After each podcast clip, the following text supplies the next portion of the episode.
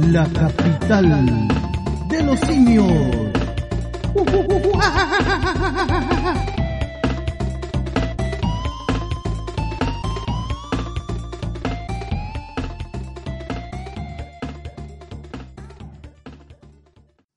¿Qué tal? Bienvenidos una vez más a su programa favorito denominado La capital de los simios. Sí, no vino el Cholo hoy día, no vino el Cholito. ¿No? No, ¿Qué le pasa al así Cholo? que echamos de menos a Don Fachop, está, está con licencia. ¿Se lo llevó la lluvia? Se lo llevó la lluvia, exacto. Estaba viviendo bajo el río Mapocho, así que estaba en la caleta Chuck Norris. ¿Tenía su casita en el canal San Carlos? Claro, y, ¿Y se fue lo- arrasada por la lluvia y, y el gobierno que no hace nada. Sí, po. Este puñetero gobierno que no hace nada. Se- ¿Cómo está Don Station? Bien, pues don profe, ¿y usted cómo está? Bien, bien. Algo Aún- cansado de no hacer nada. De no hacer nada. Trabajado toda la semana para subir los videos. A todo esto, muchachos, gente, ya se encuentra al aire por si no lo vieron. Jadwe, el presidente. Bueno, y ahí los comunistas se mojaron, pues bueno. ¿Ah, Pero sí? no, era el otro Jadwe, era el de la Federación Chilena, la serie El Presidente. Así Ah, que ya se encuentra al aire ese video donde analizo y entrego todos mis comentarios con respecto a la serie. Así que pásense por el canal La Capital de los Simios para que lo puedan revisar. Excelente, excelente. Usted habla de Jadwe bueno. Eh, no sé si tan bueno, pero por lo menos nos trajo una copa. No- no- nos dejó una copa en Santiago. Sí, nos anda agarrando los cables. Claro. Oiga, pero hablando de cable, quien no necesita cable es Rolandino y BTV, la nueva forma de ver televisión, pues profe. Usted sabe, Exacto. más de 4.000 canales en vivo de Latinoamérica y el mundo, incluidos todos los canales premium de cine, deportes, adultos y más. Contenido VOD más 11.000 películas y 800 series. Servicio multiplataforma para Smart TV, TV Box, Apple y iPhone. Smartphone, tablet, PC, Xbox y PS4. Eh, soliciten su demostración de 3 horas gratis y si mencionan a Capital los Simios van a tener un descuentito al contratar el servicio. Para más información o consulta directamente al WhatsApp de Rolandino al más 569 78 69 0812 repito más 569 78 69 0812 Rolandino y PTV la nueva forma de ver televisión Exacto. Qué bueno. exactamente Oiga, por casualidad, el otro día yo subí una de las señales de prueba de Ronaldino ¿ya? que está transmitiendo anime, que está ampliando la, la, la- la carta. Así que en la página de la, de la capital de los simios en Facebook subí el, el enlace de Rolandino y PTV para que puedan disfrutar de esta señal de prueba. excelente muy bien Semana noticiosa, semana movida, Don Station. sí pues tenemos hartos temitas que tocar en esta semana Así es que vamos con los titulares, pues. Vamos pues. IMASEC. Economía chilena se contrajo 15,3% en mayo. Y eso que falta junio. Chu.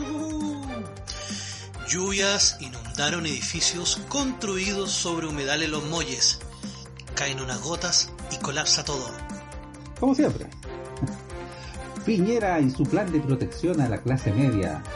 La media estafa. Y analizamos los resultados de la encuesta Criteria. ¿Caballo pillado? Todo esto y mucho más, ¿en dónde?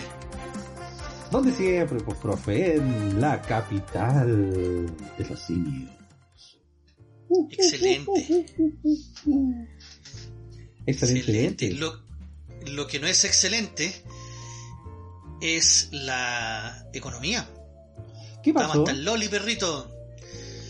La economía chilena se contrae un 15,3% en mayo. Mira, estoy viendo la el- un titular de la, de la radio Agritortura ¿Ya? ¿Agricultura? y dice, sí, po, y no sé de dónde mierda salen estos periodistas. Bueno, dice por prensa Radio Agricultura, o sea, ni siquiera se atreven a dar el nombre. Más dos puntos. Economía chilena se contrajo menos 15,3%. ¿Qué significa esto? Que si se contrae un menos 15 significa que creció. O menos sea, por menos más. claro. Pero, pero ¿cómo? No. ¿Estamos mejor? ¿Estamos peor? No, ¿Subió la estamos verdura? peor, pero ¿No subió la verdura? estos locos ni, ni siquiera saben hacer un titular, estos desgraciados de la agricultura. vamos, ¿Usted sabe lo que es el IMASEC, Don Station? El índice de masa corporal, ¿no? ¿No? No, es el IMC. el IMASEC, el índice mensual de la actividad económica y comercial. Eso es lo Ahí que significa está, IMASEC. sí. Yo lo tenía en la punta de la lengua. Claro. Y este IMASEC es casi, casi, casi el PIB, que es Casi el Producto Interno Bruto. Claro. El IMASEC es muy parecido al PIB, que el Producto Interno Bruto. ¿Cuál es la gran diferencia? Que para el PIB se suman todas las empresas chilenas que estén en el extranjero. Ah, ya. Entonces esto es de adentro Ah. de acá. Claro, esto es solamente local. Por poner un ejemplo, Estados Unidos tiene sus, eh, su IMASEC, por ejemplo, que es lo que está en forma interna, pero también tiene todo lo que sus empresas ganan a través del mundo. Y como datito, solamente Coca-Cola y McDonald's tienen más que el PIB chileno, completo. Ah, esa. O sea, esas dos empresas solamente, que son estadounidenses y que van a engrosar al PIB estadounidense, tienen más PIB que Chile, y eso que Chile es un país minero, el mayor exportador de, de- de cobre del mundo. Así todas esas dos empresas superan, solamente esas dos superan a Chile. Para tener un contexto, digo yo. O sea que el Luxi Entonces la es un- economía- es un empleadito de, de cartón al lado de esto. No, no, no, chiquitito. Chiquitito.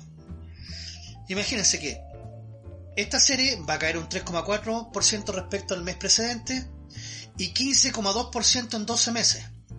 O sea, la economía está en el suelo. Esto no veo yo... O sea, no tengo recuerdos de la crisis del 82, porque estaba recién nacido.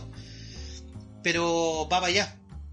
Va para allá. O sea, que se contraiga tanto el PIB es, es, es terrible. una pregunta. ¿Sí? ¿Esta medición se hace mes a mes, anual, viene antes del estallido, solo con la pandemia, viene en conjunto? ¿Cómo es? Se hace mes a mes. Ya. Se realiza desde siempre. Y ahí tú puedes tener series des- desestacionalizadas que se denomina. En el cual tú puedes analizar los últimos tres meses, el trimestre que se llama trimestre móvil, eh, eh, trimestres eh, eh, fijos, como por ejemplo enero, febrero, marzo, abril, mayo, junio y así. Puedes verlo estacionalizado por eh, temporada de verano versus invierno. Puedes verlo por años, entonces últimos 12 meses. Tú lo puedes ver desde el punto de vista que quieras. Lo que sí podemos destacar es que cayó un 15,3 solamente en mayo, con, con respecto al mes anterior. Y eso que en mayo no estaban tan restrictivas los permisos ni, ni tan A eso es lo que apunto. ¿eh? A eso es lo que apunto. Yo recuerdo que me parece que después del 21 de mayo que partió la cuarentena total, o an- ¿Eh? no, fue para la primera semana de mayo. Sí, como para la quincena. ¿Estás Partió la cuarentena total. La cuarentena total, No llevamos recuerdo. cuánto? ¿Un mes más o menos? O- Porque ya serían con eso contando dos meses, ¿o ¿no? Más o menos, sí. Pero todo el mes de junio estuvimos en cuarentena, eso está claro. Claro, no, sí, eso sí. Entonces, el mes de junio va a ser peor la cifra en el acumulado anual. Porque a lo mejor van a decir, el IMA 6 cayó un 2% con respecto al mes anterior. Pero si el mes anterior ya había caído un 15, significa que este cayó un 17. Ándale. Sí. Y pa- o sea- pa- profe, para que entienda la people, para que entienda la gente así en términos más prácticos, ¿qué significa que haya caído un 15,3%? ¿Vamos a ser nosotros más pobres? ¿Van a subir las cosas? ¿Todo va a ser más caro? Eh, ¿La inflación No se va a ir al nube? No, tenemos un círculo vicioso donde la inflación no, por lo menos no vamos a tener inflación, en teoría. ¿Qué es lo que ocurre? La empresa, al no poder producir ni poder vender sus productos, despiden gente. Esa gente que se queda sin trabajo no tiene plata para consumir. Por lo tanto, las empresas que necesitan ese consumo no pueden vender sus productos y despiden más gente. Esa más gente que despiden no tiene plata para consumir y se entiende el círculo vicioso en el cual como la gente no va a tener para poder consumir ni, ni hacer ninguna de esas cosas, las empresas se ven obligadas a cerrar. ¿Cuál es la forma para poder, poder solucionarlo? Eh, que lo- la tasa interbancaria, o sea, que en el fondo los bancos, la plata con la cual se prestan la plata a los bancos, la tasa de interés, al banco le convenga mucho más invertir en gente, invertir en, en contratar a un empleado para que le produzca, que tener la plata en el banco. Por lo tanto, las tasas bancarias tendrían que bajar a niveles históricos mínimos. Esa es una de las formas de reactivar la economía. La otra es que el Estado se ponga a contratar personas. Pero como sabemos, cuando se mete el Estado es pan para hoy y hambre para mañana. No, mejor que no se metan ahí y aparte que por contratar van a contratar a cualquiera, como siempre, no. Y después para sacarlo. Claro, es que es el, es el punto. Pero se habla de cuando el Estado contrata obras públicas por lo general. O sea, vamos a construir una carretera, vamos a construir este Ah, hospital sí. y por lo tanto la, la constru se va a reactivar. Que es la que en el fondo uno de los pilares de la economía chilena que le termina dando pega a todos los demás. El drama está en que, como estamos en pandemia y no podemos, eh, ¿cómo decirlo? No tenemos la capacidad de generar eh, producción, las empresas están obligadas a cerrar y a despedir más gente. Entonces esperemos que una vez que salga la, la- las restricciones, la gente salga, la gente tenga para consumir. Muchos decían, oye, lo único que estoy esperando es que se acabe esta pandemia para ir, a tomarme una chela a un bar. Y uno dice, "Ujú, los bares y los restaurantes van a estar repletos. El drama es que la gente ya no tiene plata. ¿Con qué plata voy a ir a un bar? Va a comprar dorada pues. A pura doragua y báltica. no queda de otra. Pero tampoco no creo, no creo que sea así. Bueno, en un principio no va a ser que vayan a levantar todas las restricciones y vamos a salir a poto pelado a bailar en la calle. No. Yo creo que va a ser te bien- apuesto, te apuesto que ese día lunes en la mañana cuando se levante la pandemia, cuando se levante la cuarentena, vamos a tener a todos los buenos en Plaza Italia, pero no protestando, celebrando. Van a estar con bandera chilena, van a, estar- van a cortar el tránsito, van, van a tener la caga, no protestando, sino que celebrando que salimos de la cuarentena y que entre comillas le ganamos el virus. ¿Usted ¿Te cree, profe? Sí, si la gente quiere puro salir. Al próximo fin de semana que se levante la, la pandemia va a estar toda la gente o en el cajón del Maipo tratando de llegar a la nieve con taco eterno en las vizcachas o taco eterno en la ruta 68 en- y en la 78 cruce Casablanca para Algarrobo, Viña del Mar, Valparaíso, San Antonio todos los buenos van a estar metidos en la playa van a querer salir y es lógico, o sea estar encerrados dos meses eh, gente que ni siquiera ha podido salir a comprar porque hay gente que está encargada de eso en la casa. Eh, aunque, claro, claro, bolas tristes. Pero aunque uno tenga, tenga las comodidades, por así decirlo, para poder sobrellevar eh, la cuarentena, psicológicamente igual es terrible. No, O sea, la gente va a querer salir como sea. Tenga o no tenga plata, ojo, se van a inventar un panorama para salir. Imagínate, te apuesto que el Cerro San Cristóbal va a estar repleto. El Santa Lucía va a estar repleto. Hasta el Cerro Renca va a estar lleno. Lo malo es que si pasa eso y mm, los contagios no se contienen o no van a la baja, vamos a volver a la misma weá después de la cuarentena y esto se va a estirar el chicle, yo creo que hasta fin de año. Ojalá que no. No creo porque el gobierno ya no puede echar atrás una medida que tome. Entonces, en el momento que ellos digan que se acaba la cuarentena, van a tener que o maquillar la cifra, como si no lo hubieran hecho, o, o hacer cualquier otra cuestión, echarle la culpa a la gente, no sé, pues, usted fue el weón que salió, no sé, algo van a hacer, pero ellos no van a cargar con ese muerto. No sé, no sé, me, me, me cabe la duda. Pero ojalá, ojalá Espere- que... Esperemos que cuando esto salga, las empresas tengan cómo reactivarse. Si, si el problema es no es llegar y decir, ya, vamos a reactivar la economía, eh, vamos a contratar gente. Pero esa, esa producción que van a generar las empresas no es inmediata. La venta no la van a hacer de forma inmediata, no van a necesitar la, la mano de obra de forma inmediata. No, Entonces, no. esa pausa, entre los primeros días que la gente diga, bueno, ¿y ahora qué? Toda la gente se va a volcar a las calles a buscar trabajo. Y aquí los grandes empresarios, y los pequeños también, para que estamos con cuestiones, ¿Ah? lo más probable es que terminen aprovechándose, lamentablemente, y ofreciendo el sueldo mínimo, Exacto, para cualquier tipo de pega. Exacto. Pegas que antes costaban 500, 600 lucas, ahora te van a pagar 300.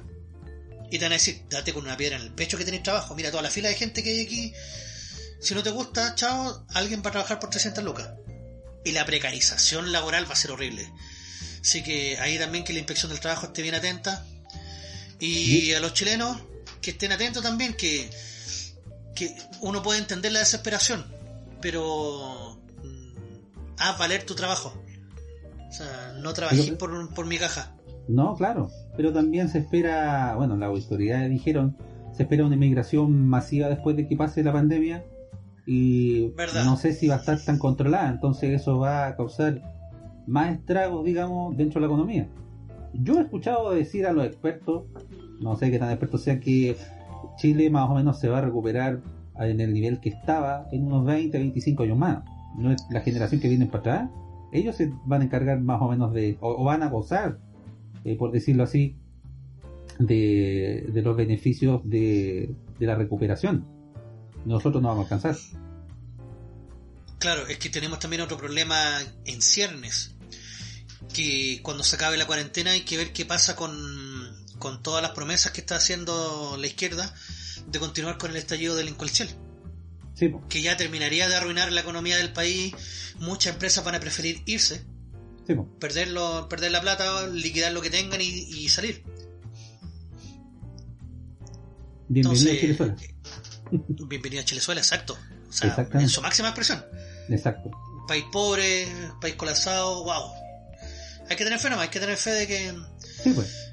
Así como le tuvimos fe al clima, que llovió harto, menos mal. Qué lindo el tiempo. Qué lindo el tiempo que nos dio. Nos dio la oportunidad de poder. Mira, cabros que tengan menos de 15 años no conocían la lluvia, weón. ¿De verdad? ¿En serio? Junio fue el invierno más lluvioso en 15 años y digamos que cayeron 100 milímetros, o sea, todos cagones. Don Falchop se burlaba de mí en un capítulo cuando yo le decía, en mi tiempo llovía, ah, pero llovía, pues, weón. Y era cierto. Y llovía de arriba abajo. Y llovía a la antigua. Oye, efectivamente, sí. Cayó agua como corresponde y pucha, qué lindo eso. Lo que no es lindo es que por estas precipitaciones que debieran ser las normales, eh, nos tengamos que dar cuenta cómo las municipalidades y las empresas constructoras se pasan por la raja los, los sistemas de, impacto ambiental, se pasan por buena parte también las recomendaciones de los geólogos que dicen que no hay que construir en humedales. No se puede construir en humedales. ¿Por qué? Porque los humedales es donde el agua se junta al, al momento de la lluvia. Y esto fue lo que hicieron los desgraciados ahí en los muelles pero que, en verdad hay, que ser muy bueno. Pero de partida, ¿quién dio los permisos para construir esa, ahí en esa weá? La municipalidad. ¿Y quién está en la municipalidad de Valparaíso? Nómbrelo. No, en los Molles, en los Molles. Pero es la región de Valparaíso. Sí, no, pero en la localidad de Los Molles. Y la localidad de Los Molles está muy al norte, está al norte de... Está llegando al límite con la cuarta región. Ah, pero eso entonces Los Molles tiene una municipalidad independiente Sí. Ah, ya. No sé si es la municipalidad de Los Molles. A ver, déjame buscar el tiro si es municipalidad de Los Molles. Ya. Porque yo sé que Los Molles está dentro de la región de Valparaíso. La verdad que no he viajado a Los Molles nunca. Pero eh, en la noticia se vieron la foto y era inexplicable cómo habían dado permiso para construir tremendo edificio porque es un complejo habitacional súper grande que se construyó en un humedal eh, tremendo igual y entonces llegó la lluvia, empezó a salir el agua, se empezó a juntar y quedó la mansa cagada. No colapsaron los edificios, pero obviamente la gente no podía salir de, los departamentos. pertenece a la Ligua. Ah, la Ligua. Ahí está. Sí. Península de los Molles, sí. Aunque hay otro lado, hay, otra página que me dice que es Quintero, chuta. ¿Cuál es? Acabo de hago caso. Pero no es Valparaíso. No, no mira, Quintero está muy abajo. Eh, el, eh, la Ligua. Bueno, buen que haya sido. Tienen que haberle dado una buena coima para haber dado la autorización para construir ahí. Claro, dice, un complejo habitacional quedó completamente negado en la localidad de Los Molles, región de Valparaíso, tras el paso al sistema frontal por la zona central. Las precipitaciones produjeron la inundación de una construcción que estaba pronta a entregarse, la cual se emplazó en el sector donde originalmente se encontraba el humedal humedal, estuario Los Molles y el estero Los Coiles. El director del Centro Nacional de Investigación para la Gestión Integrada de Desastres, Rodrigo Cienfuego, indicó que fue bien impresionante lo que vimos en Los Molles, porque es un desarrollo reciente. bastante intrusivo y que está puesto sobre un humedal. Que hay que. Cienfuegos explicó que el problema de fondo es que estamos olvidando que toda esa zona es un cauce natural y va a ser tarde o temprano inundada. Y si eso no se modifica, vamos a terminar destruyendo los hábitats naturales que tenemos en Chile. Se hizo un llamado a legislar, bla bla bla bla bla. El vocero Protege los Molles, que hubo negligencia de parte del municipio, dice que se hizo una denuncia y que nunca lo pescaron desde la municipalidad. Cooperativa consultó a la municipalidad de La Ligua, sí, pertenece a La Ligua. Ahí estamos. Sobre los permisos del complejo habitacional, pero lamentablemente no obtuvo respuesta. Qué raro. Qué raro. Qué raro. La inmobiliaria dice que esa es la avenida, que la avenida no tiene los, los ¿cómo se llama esto? Los, colectores de agua. Pero hay una foto en donde se ve claramente que está todo inundado. O sea, independiente de que tú estés en una... Eh, que la avenida se inunde, tú estás ¿Mm? en un humedal y no podís. Es, es, imposible, o sea, no podís estar construir en un humedal. Perdón la ignorancia, pero los humedales no están protegidos independiente que hayamos estado en sequía y todo eso.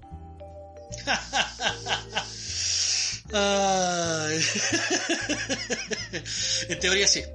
En teoría, en teoría los humedales deben de estar protegidos, pero tú sabes que eso depende de una administración municipal.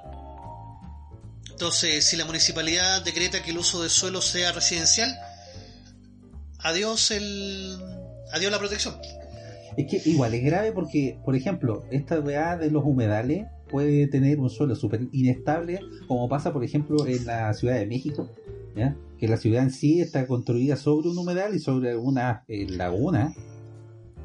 Eh, y mm, hay propiedades en México que están ya hundiéndose y están inclinadas. De hecho, hay una basílica que está completamente inclinada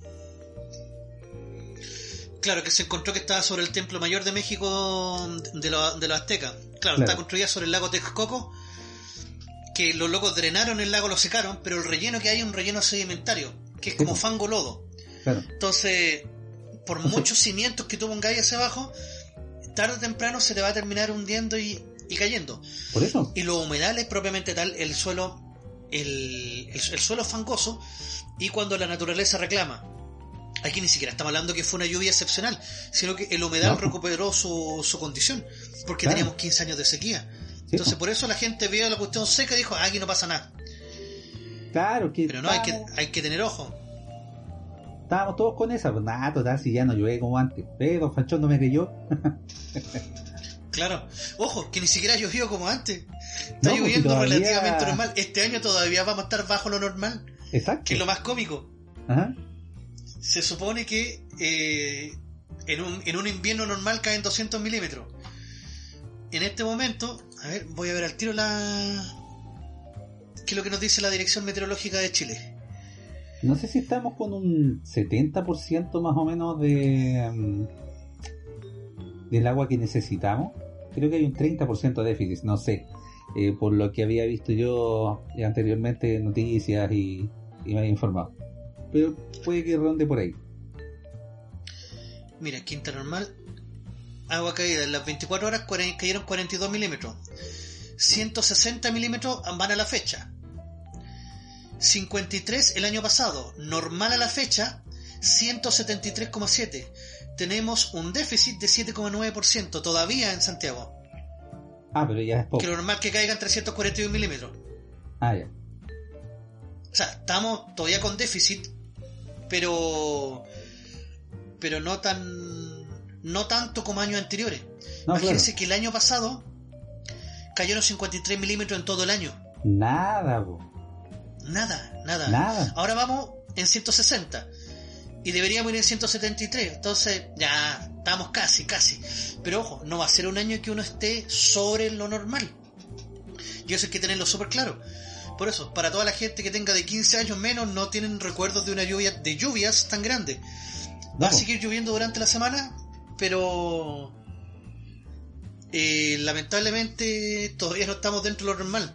O sea, todavía no estamos para que se recuperen los cauces, las lagunas, eh, los humedales propiamente tal. Así que si están pensando en construir en otro lado, bueno, ustedes saben que las empresas, una vez que construyen, ya aseguraron el chancho, después el problema de la inmobiliaria.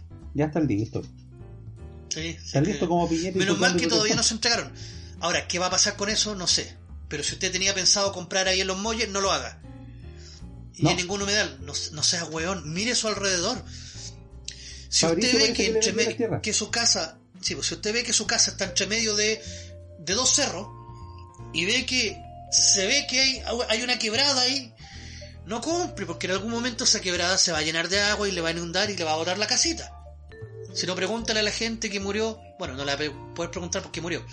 Pero los que sobrevivieron. El año 93, la quebrada de Macul. Oh, de veras que Esa sí que fue lluvia. Ahí, ahí cayeron más de 100 milímetros. O si no, como día. le dije, profe, pregúntale a la gente que le, le compró los terrenos a Fabricio.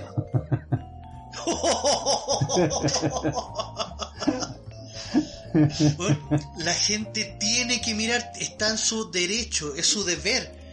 Mirar, cuando usted compre una casa y tenga dudas, revise los planos en el municipio, se los tienen que entregar. De cuáles son pues. las zonas protegidas, las zonas de inundación, las zonas de inundación costera en, en caso de tsunami. Revise todo eso. Porque la constructora lo único que le interesa es construir y vender. Más Vivaldi, menos Pavarotti. Exactamente. Oiga, profe, y también que revise las nuevas medidas que anunció nuestro presidente para la clase media. Ah, qué lindo. Super Taldo hablando en cadena nacional hoy día. Hoy fue emocionante. Agustina Arena. Y la boca le mismo. Arenas. Claro, Agustín Arenas. Sí. No, Por favor, no, no, no manchemos el gran nombre de Agustín Arenas con, con este no, caballero. tiene razón, sí. Sí, que en paz descanse. Sí. Mal me parece, mal horriblemente, mal me parece lo que hizo Piñera. Sus medidas son. Sus medidas son más de lo mismo. Casi una estafa, diría yo. Y eso fue para evitar eh, entregar el 10% de los fondos de la AFP a las personas, entiendo.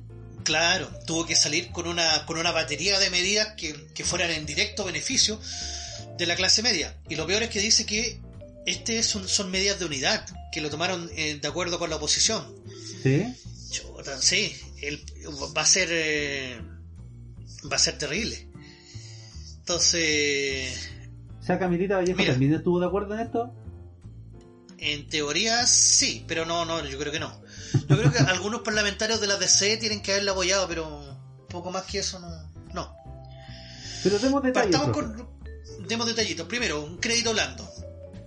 ¿Ya? O sea, ya no puedes sacar plata de tu AFP ni devolvértela a ti mismo, ¿no? Dice, va a ser un crédito que va a permitir cubrir hasta el 70% de los ingresos. De la caída de los ingresos. O sea, ni siquiera es que tú vas a poder tener tu sueldo completo, sino que de lo que bajó tu sueldo, puedes recuperar un 70% de eso. Con un tope de 2.600.000. Los cuales tú podrás pagar en cuatro cuotas mensuales de hasta 650.000 pesos. Pero, a ver, me quiero detener un poquito ahí. ¿Mm? Este crédito, ¿ya? Es hasta un 70% de la caída de los ingresos. Pongamos el ejemplo que una persona ganaba 500 lucas. ¿Ya?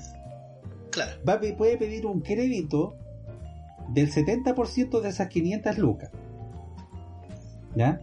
Este crédito es por un monto total al máximo de 2.600.000 o este crédito es por ejemplo de personas que ganaban hasta 2.600.000 No, son 2.600.000 por los cuatro meses. ah ok ya Por eso que dice cuatro cuotas mensuales de hasta 650.000 pesos.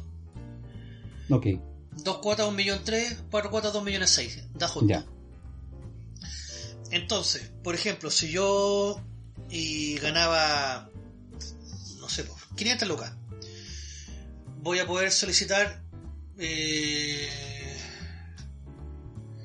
350 Ujú. y tener que vivir con esas 350 lucas por cuatro meses, o sea, un millón cuatro. Es el monto máximo que yo voy a poder solicitar si yo gano 500 mil pesos. ah ya Y que van a ser cuatro cuotas mensuales, o sea, van a pagar 350 lucas por cuatro meses. Ahora, la tasa de interés de, este beneficio será un 0%, solo reajustable con el IPC. Y si el IPC es negativo, el Estado no tendrá que pagar. Mm. ajá sí por supuesto en Sí, po. en Utopía, claro. va a tener un plazo de cuatro años para que se pueda pagar y un año de gracia. O sea que este millón cuatro que va a recibir la persona que gana 500 lucas ¿Ah? va a tener hasta cuatro años para pagarlo. ¿Cómo lo va a pagar? Por retención de impuestos.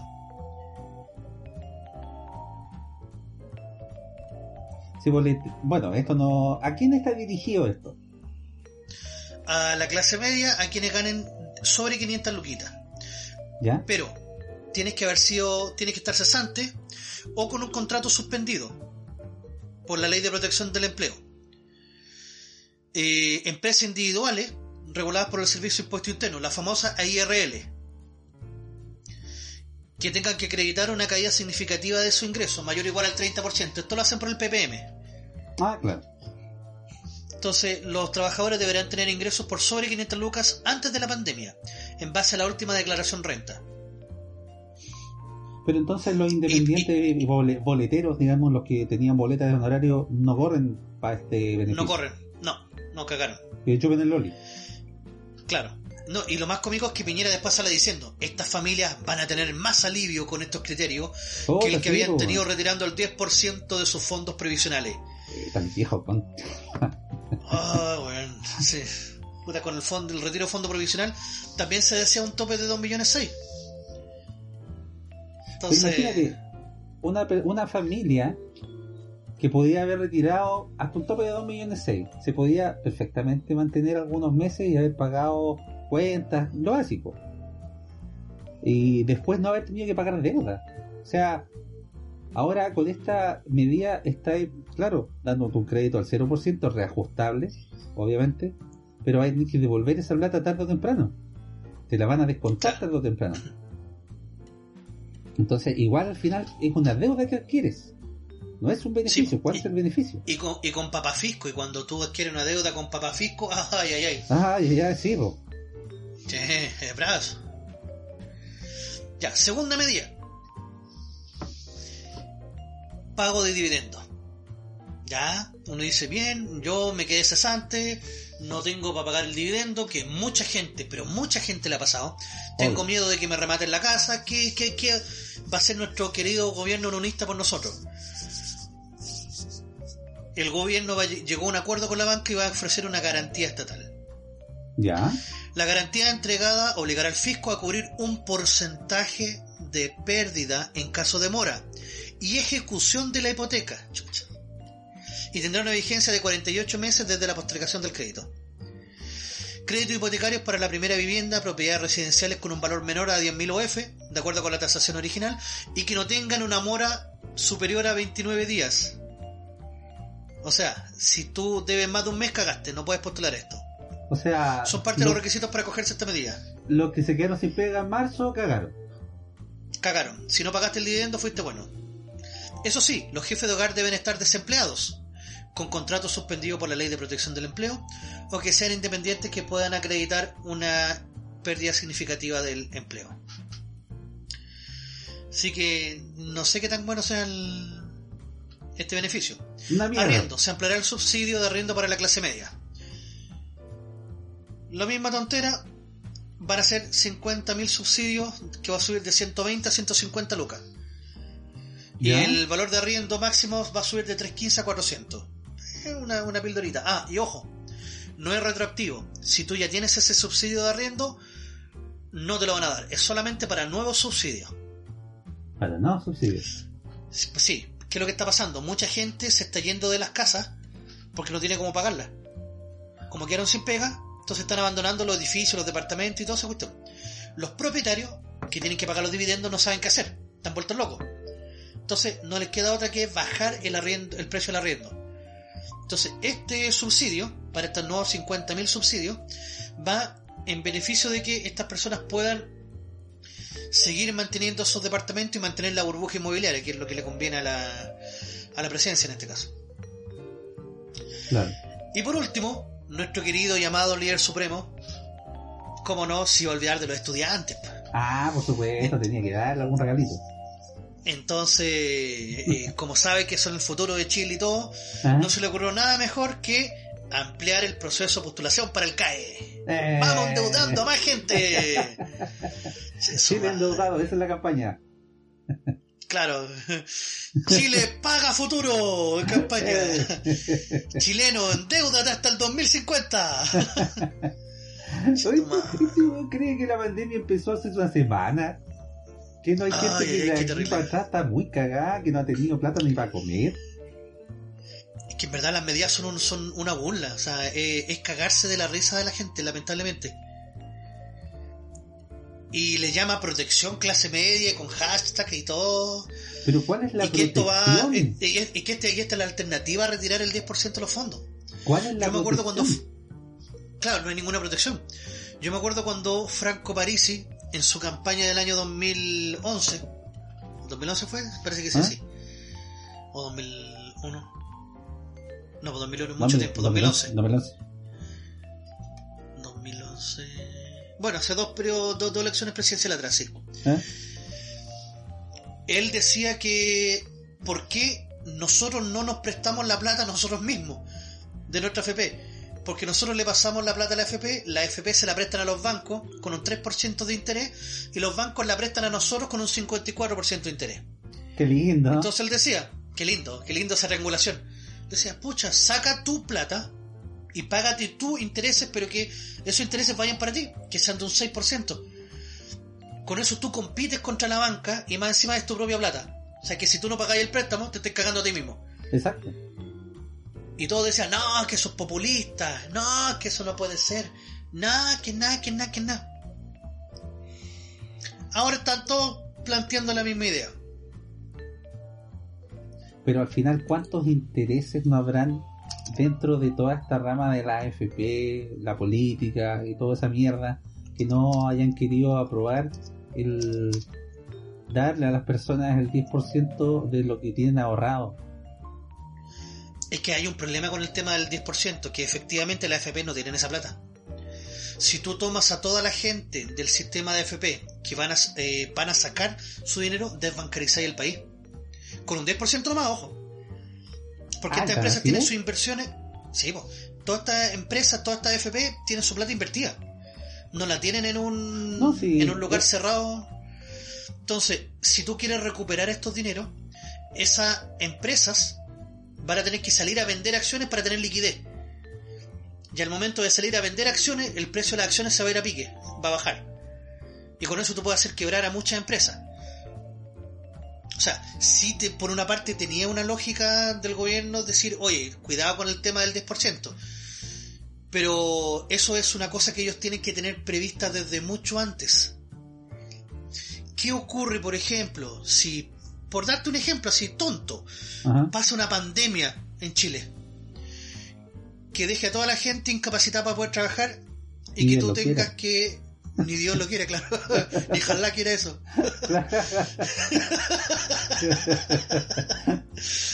Y que la gente tenga que recurrir a su subsidio de, o sea, no subsidio, sino al seguro seguro de, so- de sobrevivencia, porque queden incapacitados para trabajar. Ah, claro. Y que entonces toda la gente va a tener que recurrir a la FP y sacar esa plata. No, no, nunca pensaron en eso. Porque eso acaso se podría dar. Sí, pues. Se puede dar. No sé, ponte que vayamos a guerra y que la gente no los maten, sino los dejen eh, cojo, tuerto, eh, manco, y que en el fondo no puedan seguir desarrollando las actividades que tenían antes. No sé, son cosas que hay que pensarlas con anticipación para poder tener liquidez. Entonces, claro, no- están todos cagados de miedo. No digamos tampoco que la FP tienen cero liquidez y tienen el 100% invertido. ¿Ya? Porque mes No. a mes todas las personas cotizan, siempre en liquidez y no, no, no creo que se iba a quedar 100% desbancarizado o 100% quebrado el país por haber sacado un 10%. Aparte, esto tenía un tope ¿ya? y no todas las personas también iban a estar de acuerdo con eh, sacar de su 10%. Hay personas que puede que lo necesiten o pueden que no. Hay personas que a lo mejor la pandemia no le ha afectado en su trabajo y no necesite simplemente sacar la plata. Pero hay personas que Claro. realmente sí necesitan ese dinero. Eh, El, el Y- problema es que igual iba a ser mucha gente que iba a sacar la plata. Mucha. Y, y la FP no están preparadas para eso. Ojo, que deberían estar preparadas. y los cotizantes tampoco son el 100% de los trabajadores. Entonces, también sí. eh, era complicado, pero lo que propuso el gobierno fue peor, o sea, no se preocupe, en vez de que usted tenga su platita, nosotros le prestamos plata. Sí, pues y usted nos devuelve después con intereses, 0%, pero con intereses igual, porque la letra chica... Vamos con ICPC. Eh. Vamos, le damos un, año de garantía. Comie, pague su primera cuota en mayo del próximo año. Pero vamos acumulando IPC todo ese tiempo. Sí, por supuesto, güey. No, no, luego no pierden. luego no pierden. ya me dio rabia, profe. O sea que vamos en una pausa y nos queda un temita pendiente de la encuesta. ¿Lo dejamos para el otro bloque? Sí, pues. De la encuesta Criteria. Eh... Analizamos los datos de esta encuesta seria y responsable. Por supuesto. A la vuelta de la pausa. Ya pues, vamos a una pausita entonces. Ya pues, ya volvemos con más de Capital de los Simios.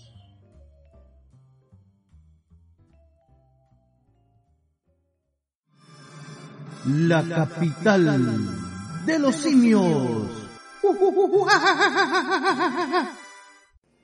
Quédate en casa con Rolandino y PTV, la nueva forma de ver televisión. Más de 4.000 canales en vivo de Latinoamérica y el mundo, incluidos todos los canales premium de cine, deportes, adultos y más. Contenido VOD más 11.000 películas y 800 series. Servicio multiplataforma para Smart TV, TV Box, Apple TV y iPhone, smartphone, tablet, PC, Xbox y PS4. Solicita tu demostración gratis de 3 horas y si mencionas al programa Capital de los Simios tendrás un descuento al contratarlo. Para más información o consultas, visita la página oficial de Facebook www.facebook.com Rolandino IPTV o comunícate directo por WhatsApp al más 569 78 69 08 12 más 569 78 69 08 12 Rolandino IPTV la nueva forma de ver televisión. La capital de los simios.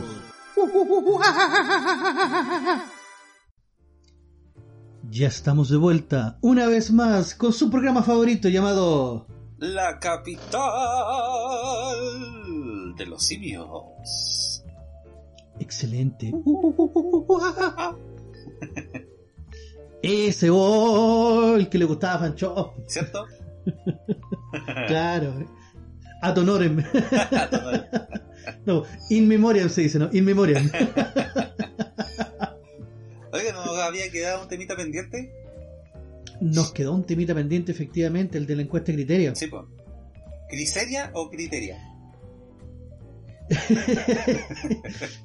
o descriteria. o descriteria. A ver, claro. La encuesta criteria, para los que no sepan, es una encuesta que se va tomando mes a mes y toma la realidad del país, eh, proyecciones políticas, si la gente aprueba o rechaza el gobierno, cómo van los candidatos.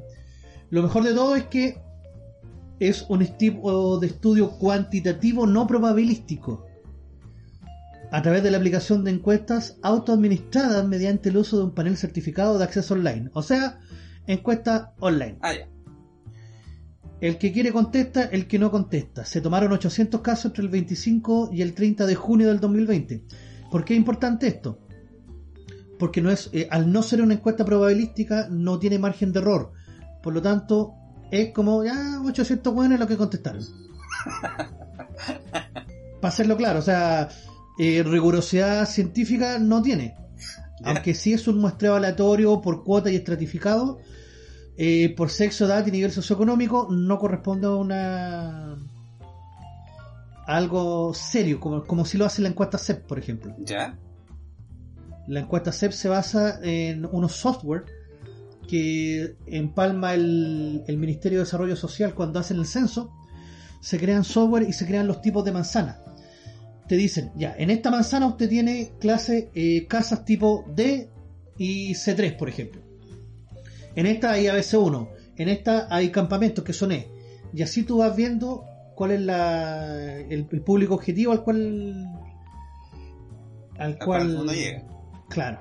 Entonces, de hecho, eh, si hacemos una un, pequeño, una pequeña síntesis, eh, el gobierno baja, había tenido una pequeña alza, pero ¡pum!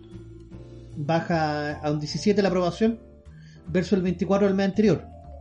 y la desaprobación son 9 puntos, de un 68 a un 77, que es normal. ¿Qué fue lo que pasó durante esta semana? Vimos a nuestro querido llamado líder supremo comprando vino. ¿Sí? ¿Te acordás? Puta piñera, weón. Una bodega uno va a unos... unos, unos jotecitos. Mira, el loco, el loco tiene guardaespaldas, cientos de asesores. El loco incluso puede decir ya, es que a lo mejor la gente no le iba a comprar el vino que él quería. El weón tiene internet, tiene cuenta bancaria para poder pagar, o sea, tiene tarjetas que él mismo trajo al sistema, para poder pagar con esa tarjeta. Entonces, en el fondo termina siendo una burla, y lo que dice el ministro París tiene razón. Él tiene que dar el ejemplo. Por supuesto, por último que manda algún weón a comprar el vino, ¿y por qué se baja él? Claro. Después tenemos el apartado que más le gustó a la, la izquierda. Estaba pero feliz con este resultado, ¿eh? pero vueltas locas. A pesar de que la misma izquierda había dicho que esta encuesta no tenía validez ni nada unos meses antes. pero ahora... ¿Y qué nos cuenta esta encuesta? ¿Qué es lo que ocurre? ¿Qué nos dice? Claro, o, o, descri- o de descriteria.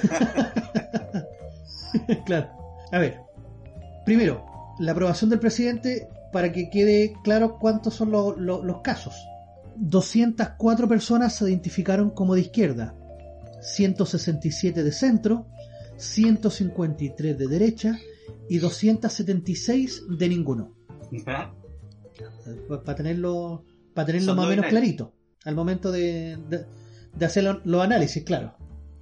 Vamos a tener que, para esta fecha, sigue punteando Joaquín Lavín con 12 puntos.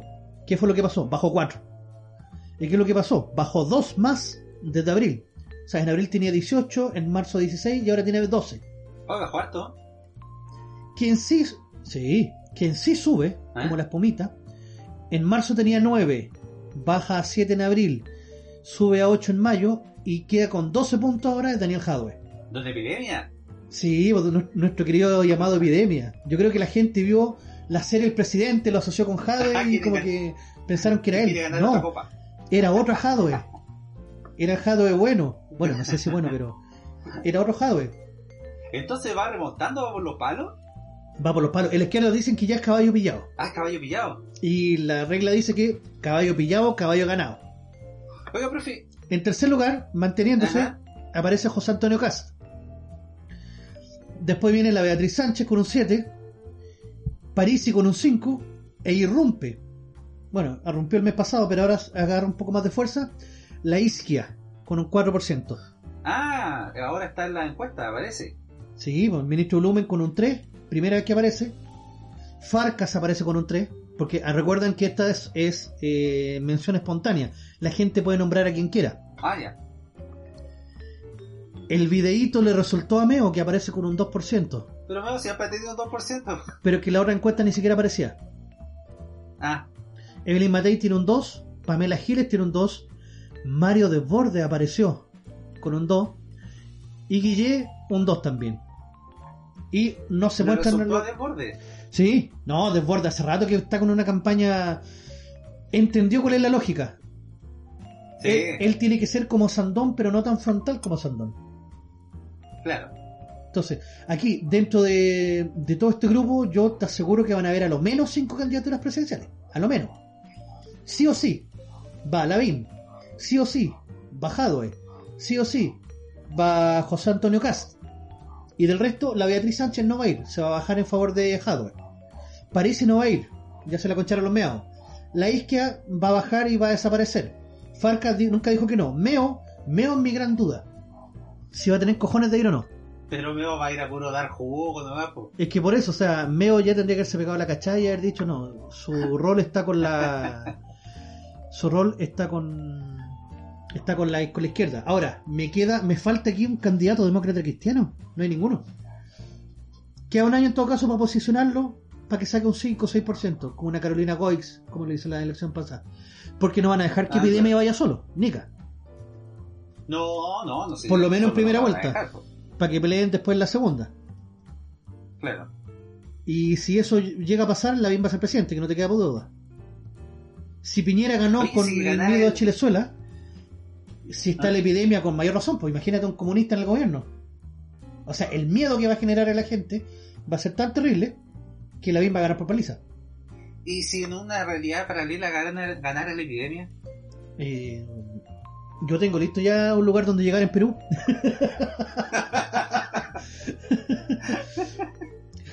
o todos para Cochabamba. Claro. o para donde sea, o No. para Venezuela. A Perú lo pone. Mira, preferiría irme hasta Venezuela, hasta Cuba, que quedarme acá. ¿Te imaginas el gabinete que tendría ese weón Oh, si saliera presidente? Florcita Motoa, ministro de la Arte. Sí. Don Walo, que es Boric. Claro, ministro de Desarrollo Social. Chureo. Eh, eh, Juan Pablo Letelier, ministro de Trabajo. No, al. al oro epidemia, al. al Dávalo. ¿Que Navarro? No, a Dávalo. Ah, a No, Dávalo. po- sí, pues no, a Navarro lo coloqué de ministro de Relaciones Exteriores, al tiro. Ah, sí, por Sí. supuesto. Bueno, ya, profe, no le demos más cobertura a este Sí, porque lo que dice Ya, después es que la. En cuanto a mm, cómo va a estar la economía, todos dicen que está mal y. El resto de la encuesta ya se desglosa, no, no tiene mayor importancia. Aparte, aparte una, una encuesta que se hace en Universo 1000, weones, o sea, ¿cuántos somos en Chile? No, Encuesten a mí, weones. ni, ni siquiera mil, son terriblemente 800.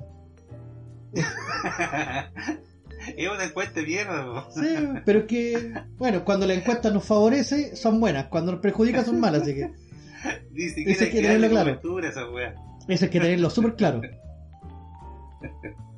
Oiga, profe, pero estamos en una fecha importante igual. Estamos por una fecha Una importante. fecha importante por dos, por dos motivos. Cuénteme. Yo le voy a, a poner en contexto. Una, porque un 4 de julio Chile ganó la primera Copa América, Uh, 2015, ya que en el programa pasado lo comentamos. sí. Y también porque eh, se celebra la independencia de Estados Unidos. se celebra la independencia de Estados Unidos, que algunos podrán decir, ya, ¿y qué, qué mierda importa los gringos de los gringos cool? Claro. ¿Y esto en qué afecta a Boca? ¿Y esto en qué le afecta a Boca? Claro, los gringos, nos guste o no, son los que tienen la mayor influencia dentro de América Latina. Su estilo de vida el que nosotros, eh, nosotros queremos llevar y tratamos de, de reflejar. Incluso reflejado en su doctrina del, del destino manifiesto y en su doctrina del, de, de cómo se ven las películas. Que eso es lo más cómico. Así que para hacer como una, una breve introducción, Estados Unidos se independiza en 1776 de Inglaterra en una guerra de independencia que va a durar hasta 1783. O sea, ellos en 1775 comienza la, la batalla, en el 76 declaran su, su, inde- su independencia y en el och- 83 la ratifican, con un tratado y con todo, con los ingleses. De ahí en adelante los gringos comenzaron a crecer, comenzaron a crecer, a crecer, y hay una doctrina que se denomina el destino manifiesto. ¿Qué significa esto? Los gringos dicen y creen a pie juntilla, ojo con esto, de que la cultura va moviéndose hacia el oeste. Primero parte con China, Japón, después pasa a la India, después pasa al imperio árabe, al, pasa después a los a los fenicios, egipcios, mesopotamios, a los griegos, a los romanos, y se va trasladando. Si se dan cuenta, se va moviendo. Ya van por la mitad de Europa, después vamos a tener a Inglaterra como dominador del imperio mundial, antes España y Portugal. Entonces después cruza el Atlántico y son ellos como los herederos de esta, de esta cultura y que son ellos los que tienen que eh, ser superiores al resto del mundo. Y esto lo vienen diciendo desde su propia independencia. O sea, hay muchos autores que hablan de que Estados Unidos está predestinado a ser un, un país grande, a ser los mejores de los mejores, a ser los más bacanes de los más bacanes.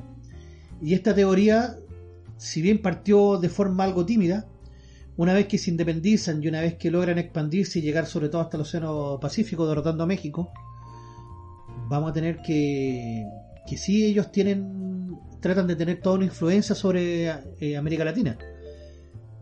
En 1896, incluso, estuvieron a punto de enfrentarse a unos barcos chilenos y los gringos se le fueron arrancando. Pero por el control de Panamá. chilenos, ¿Cómo eso? Barcos chilenos, sí. Estaba en ese momento lo que, eh, lo que quedaba de la escuadra chilena después de la guerra del Pacífico, eh, hay problemas con Panamá, porque Estados Unidos quería iniciar la construcción del canal de Panamá, que finalmente lo logra en 1904. Pero los gringos van y se toman una parte de Panamá. Chile, que andaba con sus barcos de guerra, andaba en una eh, maniobras con, con Ecuador, haciendo ejercicio, se percata de esto y el, ejército, el presidente de Chile los manda a que vayan a Panamá, a ver qué pasa con los gringos. Y a prestarle ayuda Ya. al pueblo panameño, de caso ser necesario. Los gringos vieron que se acercaban los barcos chilenos, se la concharon los meados y se retiraron. ¿Sí? ¿Eh? En ese tiempo Chile era poderoso, para que, para que vean.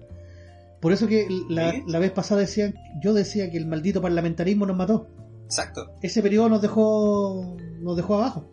En ese tiempo Chile era potencia mundial. Pero bueno, ya. Tiempo pasado. Sí. Los gringos se expanden y como tienen ese destino manifiesto, que la cultura y todo lo demás está con ellos, lo plasman sobre todo después de la Primera Guerra Mundial. Ahí ya se hacen con el control mundial. Y después de la Segunda Guerra Mundial, los únicos que le podían pelear eran los, los soviéticos, pero el comunismo cayó y el capitalismo ahora es ideología mundial y los gringos son su son sus máximos exponentes. Yo tengo una teoría que es bastante personal y no Ah. comprobada. Quiero dejarlo en claro con anticipación. Ya. Pero para mí, Estados Unidos ganó la Guerra Fría por el cine. Por el cine. ¿Cómo es eso? ¿Le mandó película a Fidel Castro? No, netamente, cuando tú ves una película gringa, tú lo primero que ves son cosas subliminales. Pero las paletas de colores, por lo menos las películas más antiguas, estoy hablando de los años 90 y años 2000, ¿Mm? y obviamente las películas ochenteras mucho más marcados, y setenteras también. Estados Unidos te vende un estilo de vida muy desarrollado.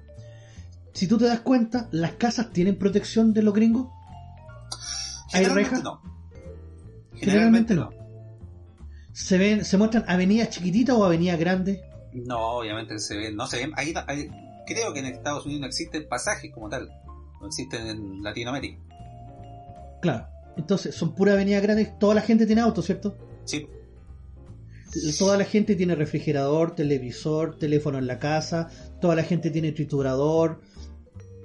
Entonces, eh, las condiciones de vida que te muestran para desarrollar una historia son propaganda pura.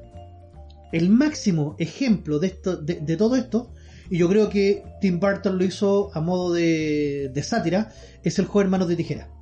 ¿Y cómo podría... ¿Recordáis esa película? Sí, obvio. Pero ¿cómo esa película podría, eh, digamos, mostrar eh, los beneficios de la sociedad norteamericana? Te muestran una sociedad americana piloto, en- encerrada como en una burbuja. Si te das cuenta, estas casas no tenían una salida. O sea, los pasajes, las calles, ¿Ah? eran como una rotonda. No había una salida, solamente al final teníamos la mansión donde estaba el doctor feo que hacía cosas raras. Ah, Pero sí, todas las veras. casas no tenían protecciones. Toda la gente tenía auto, a pesar de que lo no necesitaba. Las casas eran limpias. Todos tenían jardines. La gente se vestía bien bonita, limpia. Eh, el estereotipo estadounidense, la niña rubia, bonita, eh, eh, como dice el, el loco de, te lo resumo, eh, menenista. el joven, el jovencito de la película también, con el jersey de la preparatoria, con el logo ahí de la preparatoria, o sea, demostrando que es deportista exitoso, popular. Y aparece este, pers- este personaje vestido de negro, pálido, que no corresponde a ninguno de los estereotipos y toda la gente lo ve como bicho raro. Y para lo único que lo ocupa es para que les sirva. Si te das cuenta, el loco les corta el césped, les corta el pelo, a una loca le hace unos masajes que la, que la loca son incluso medio eróticos. Él es como el personaje externo a esta sociedad, pero que nos viene a servir. Es que el loco andaba vestido de negro, por eso. Claro, y, y- y Tim Burton eh, logra transformarlo, o sea, a, a- a la realidad estadounidense que en ese momento eran los latinos que estaban ingresando y que eran y que era el, el segmento que se veía como como el, el que va a hacer los servicios, el que va a hacer la pega que nadie más quiere. Porque en el fondo el joven mano de tijera era eso. Y cuando el joven manos de tijera, ojo, quiere integrarse, la sociedad lo corta. es súper potente esa película, el, el significado que tiene desde atrás. Es demasiado potente. O sea que. Entonces, eh, los gringos, el Johnny Depp en ese sentido vendría siendo como un inmigrante que llega a hacer los trabajos más pesados de la sociedad norteamericana, pero con esfuerzo y, y empuje eh, se va ganando a la sociedad hasta que llega al punto culmine de, de comerse a la, a la bonita del barrio. claro, o sea, tú con tu esfuerzo y todo puedes ser alguien, pero ojo, hasta por ahí nomás, po. Claro, Tú no eres uno de los nuestros, por así decirlo. exacto, y nunca lo serás. Y nunca lo serás, exacto. Vuelve a tu lugar, maldito de mierda. Y, y de, y de verdad la película en el fondo se trata de eso. El loco se enamora perdidamente de la niña bonita y tiene que echarse a todo el mundo encima porque hasta la gente que lo defendía lo sale a buscar con antorcha. Exacto. No, qué Y interesante. obviamente ¿eh? la jovencita bailo. no, Pero había, sí, hay- hay, no había mirado la película desde esa perspectiva. Claro, es como todo lo que te quiere mostrar Estados Unidos que es bueno, es bien bonito. Incluso, fíjate, cuando te muestran la gente pobre en el Bronx, tampoco tienen tantas, si, si bien tienen rejas en la entrada de sus casas, pero son rejas chicas. Son Sí. una reja que cualquiera salta. Sí, El problema es que anda a saltar una reja te llega un balazo. exacto. Eso, profe, Claro. Y te muestran también la decadencia. La decadencia gringa se ve en colores grises. Si tú te fijáis, vais a encontrar edificios grises, eh, pintagrafiados, rayados, escaleras de servicio que a veces están malas. Incluso vais a encont- encontrar desaseo. Papeles eh, como- flotando como bolitas de paja. sí, Vais a encontrar papeles que flota el viento que son papeles de diario. Eso significa decadencia en las películas. Entonces te están mostrando, te están dejando en claro que esa no es la sociedad americana, sino que te están mostrando la mayor decadencia. Y ahí es donde vienen las comparaciones. Compara tú esa decadencia con la decadencia en una población cualquiera en Chile. En un campamento, en una toma. La gente del Bronx vive en, en, en palacio. Entonces, a eso es lo que voy. Los gringos, con todo, te meten su eh, ideología, aunque, a- aunque sea en forma oculta. La película no se trata de venderte Estados Unidos, la película se trata de la jovencita que quiere ir al- al- a la fiesta de graduación y el, y el jovencito no se atreve a sacarla. Pero detrás de eso te muestran todo lo que es la vivienda, en qué trabajan los papás, eh, cuál es el rol de la mujer americana. Ojo, que también es súper potente eso. El rol de la madre de cuidar, de quedarse en la casa cuidando a los hijos, y es es- es súper potente. Yo no he visto todavía una emancipación femenina en las películas gringas. No, ah, de, Y si hay, se ve como una rebeldía, que tiene que a la larga se va, se va acabando. claro. Entonces, también la, la ideología patente en las películas, y por eso que le ganan las películas rusas. Ojo, volvamos a ese tema. Sí, pues. Las películas rusas, ¿qué películas rusas? No sé si habrás visto tú películas rusas de la época de, del La comunismo. verdad es que muy, muy poca. No, no recuerdo en este momento nombre. Yo he visto. Ya, yo he visto películas y. ¿De qué se trata? Ensalzar al benévolo líder. Y son propaganda también, y con justo derecho, ojo, o sea, ellos tienen, la, ellos tienen que hacer su propaganda política, pero la propaganda queda tan forzada que se nota mucho. O sea, es una- un personaje pobre que se enfrenta a la adversidad, pero se enfrenta con la ayuda del líder. El líder le va a dar una ayuda espiritual y al final, solamente porque el líder hace algo, esta persona entra en acción. Y se ven a las clases trabajadoras que logran ni siquiera derrotar al capitalismo, sino que se ven como entre ellos se compenetran y, y- y entre ellos luchan, sobre todo en las películas bélicas, contra los nazis, cosas así, que tienen que son bastante importantes, pero siempre está la figura de Stalin o la figura del líder político de turno. Y sin esa figura gravitante no pasa nada.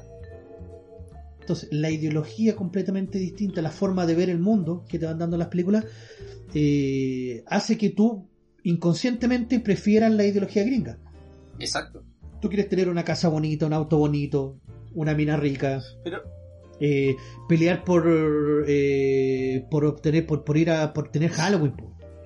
por tener un, un- un baile de graduación o sea son puros ideales gringos que se han ido implantando acá claro.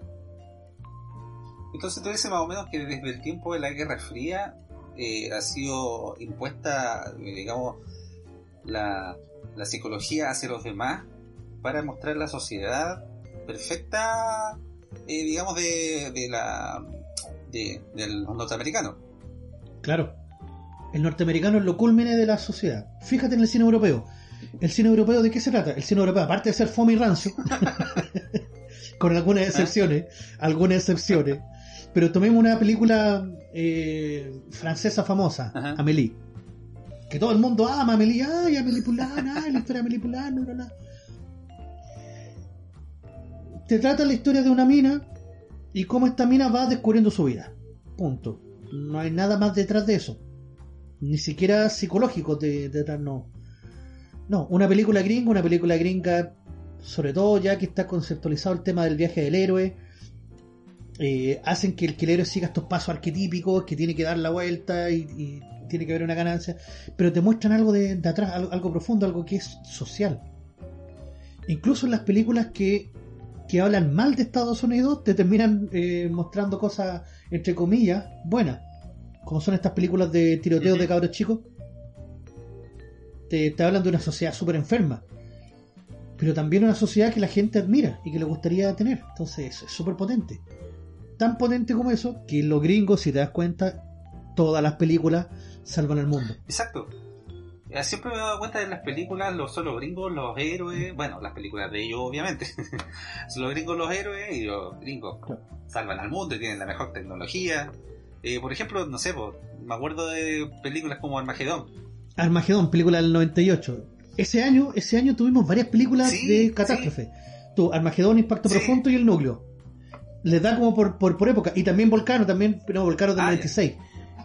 Pero, pero sí, es- ese año fue la, la catástrofe mundial. Eh, Impacto Profundo y Armagedón hablaba de que en Armagedón sobre todo tenemos a, a Bruce Willis que era un, un petrolero que perforaba. Y el gobierno, el presidente de Estados Unidos lo manda a buscar porque era el mejor perforador del mundo. ¿Cachai? Me, me suena. Un gringo. es que Él y perdón, ellos- profe, que le interrumpa, pero a esta altura, 2020, Sí. me suena a película LGTB.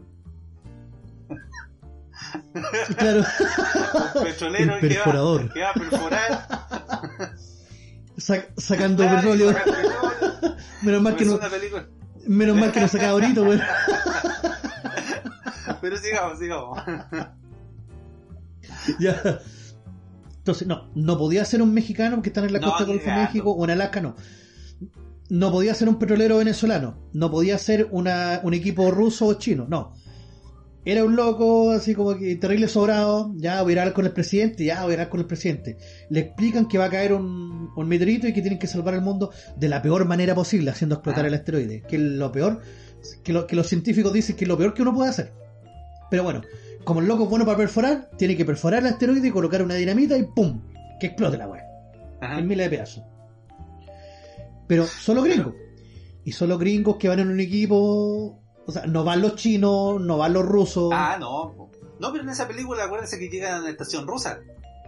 Llegan a la estación espacial rusa, pero Y es está- como Y está para el un saludo de bandera. El ruso no, pues el ruso le salva el pellejo porque eh, no sé si en ese momento, por lo que recuerdo de la película, tienen que como que cargarlo con combustible o hacer alguna weá en, el- en ese tipo de estación. Y se mandan a la cagada y el ruso fue el que le salva el pellejo a, los- a los gringos al final. O sea, en el intermedio de la película, sí. porque es un personaje me- medio irrelevante también al ruso. Claro, un personaje random que colocan Claro. ahí como para que muera. Claro, para darle un Pero poco más de también hay emoción. que ver el contexto, por ejemplo, de esa película. Que hubiese pasado, no sé, po, si en vez de eh, eh, ser Estados Unidos, que tiene la tecnología, las lucas y todo eso, para poder mandar un cohete a destruir un, un asteroide, hubiese sido en Chile, por ejemplo. que no, que hay que ver la hubiésemos no, mandado. que hay que ver las lucas para construir el cohete, que hay que hacer comisión, que hay que estudiarlo y toda la weá. No, pero ojo, nosotros sacamos los 33 Ah, trabajos, bueno. así que también somos Eso expertos sí. en, en hacer hoyos, así que Eso podríamos sí. haberlo hecho. Sí. Nos hubiésemos demorado un poquito más, pero, pero lo hubiésemos Sí. hecho la pega. Pero ojo, los rusos estaban en condiciones de poder haberlo hecho. Y lo más cómico, siempre son los estadounidenses los que forman el comando conjunto que tanto hablan. Ellos son los comandantes del comando conjunto. O sea, siempre demuestran, sí, estamos con Inglaterra, con Francia, con Alemania, con Rusia, con China, Sí, pero ellos son los que mandan. supuesto. Sí, tienen la luz y la, y la O sea, tecnología. y, y es- claro, y esto es parte del destino manifiesto que tienen los gringos. O sea, los gringos se saben en este momento que son superiores a todo esto y eh, actúan en base somos a los eso. más pulentos, somos los más patriotas. Por ejemplo, claro. Eh, Guerra Mundial Z. En Guerra Mundial Z, el Brad Pitt, que hace de científico, él está tranquilamente retirado cuando lo llaman nuevamente. ¿Y quién es? Él es un gringo. Y en esta película, puta, no es por hacer spoiler, pero en esta película, cuando él logra detectar qué es lo que está pasando con el virus, eh, la forma en que salva al mundo es- lle- lle- llega a ser hasta irrisoria. Claro. O sea, un vuelo, un vuelo que explota en el aire, y hay dos sobrevivientes, weón. Dos sobrevivientes, weón. La judía, que le había cortado el brazo, y este weón. No, y lo más cómico es que llegan sin rasguño. Y llegan, Sí, sí. llegan donde están científicos, donde los científicos supuestamente llevan haciendo experimentos hace tiempo, y llega este weón y en un día resuelve el problema. ¿Por qué? Faltaba él, Porque- porque. Porque es estadounidense. Es- Era americano, por supuesto. exacto. Pulento. Pulento. Pulento. Pulento. Pero a mí también me gusta, aparte de las películas así pulentas que tienen los norteamericanos de salvemos el mundo y nosotros les vamos a librar de todos los males, las películas así con corazón y que te enseñan a ser un patriota de verdad, como ellos así, porque ellos son lo único. Y que tenés que morir por tu patria, por tus convicciones y ¿Te refieres a rescatando al soldado Ryan? como por ejemplo como esas películas o el patriota también. Oh, el patriota.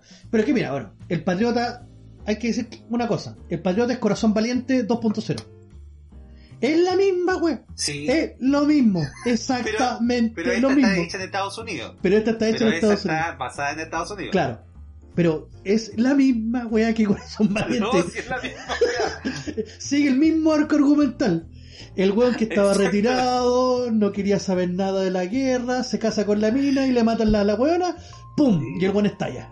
Y aquí le matan a uno de sus fue hijos. Claro. Esa weá. Y el loco cobró la parte nomás y después se ve involucrado en una batalla más grande y el loco como tenía tácticas de, de guerra de guerrilla y toda la cuestión, se hace importante en, en la, en la película. Pero estamos hablando de que habla de la revolución estadounidense, entonces ya, está bien. Sí. Y te muestran a los ingleses como malos, ojo. A los ingleses como Sí. un poco caballerosos, que eso, a los ingleses quedaron impactados. Yo creo que no le declararon la guerra a Estados Unidos nuevamente porque le mandaron un, un cachetazo con un guante blanco. Le dijeron, pa, toma, Ex- so, exige pedazo de... satisfacción. Claro. Pero sí, en Rescatando al Soldado Ryan, que en teoría es la acción más idiota del mundo, mandáis a como 15 hueones a rescatar a uno. ¿Por qué? Porque la madre ya ha perdido dos y no puede perder el tercero. Y el weón en vez de decir, sí, ya, me voy para la casa, no, tengo que pelear la última batalla. Ah, weón. Ese bueno había que lo, haberle puesto un paipazo, haberlo amarrado y haberse lo llevado. Y listo. Y Tom Hanks estaría vivo, weón.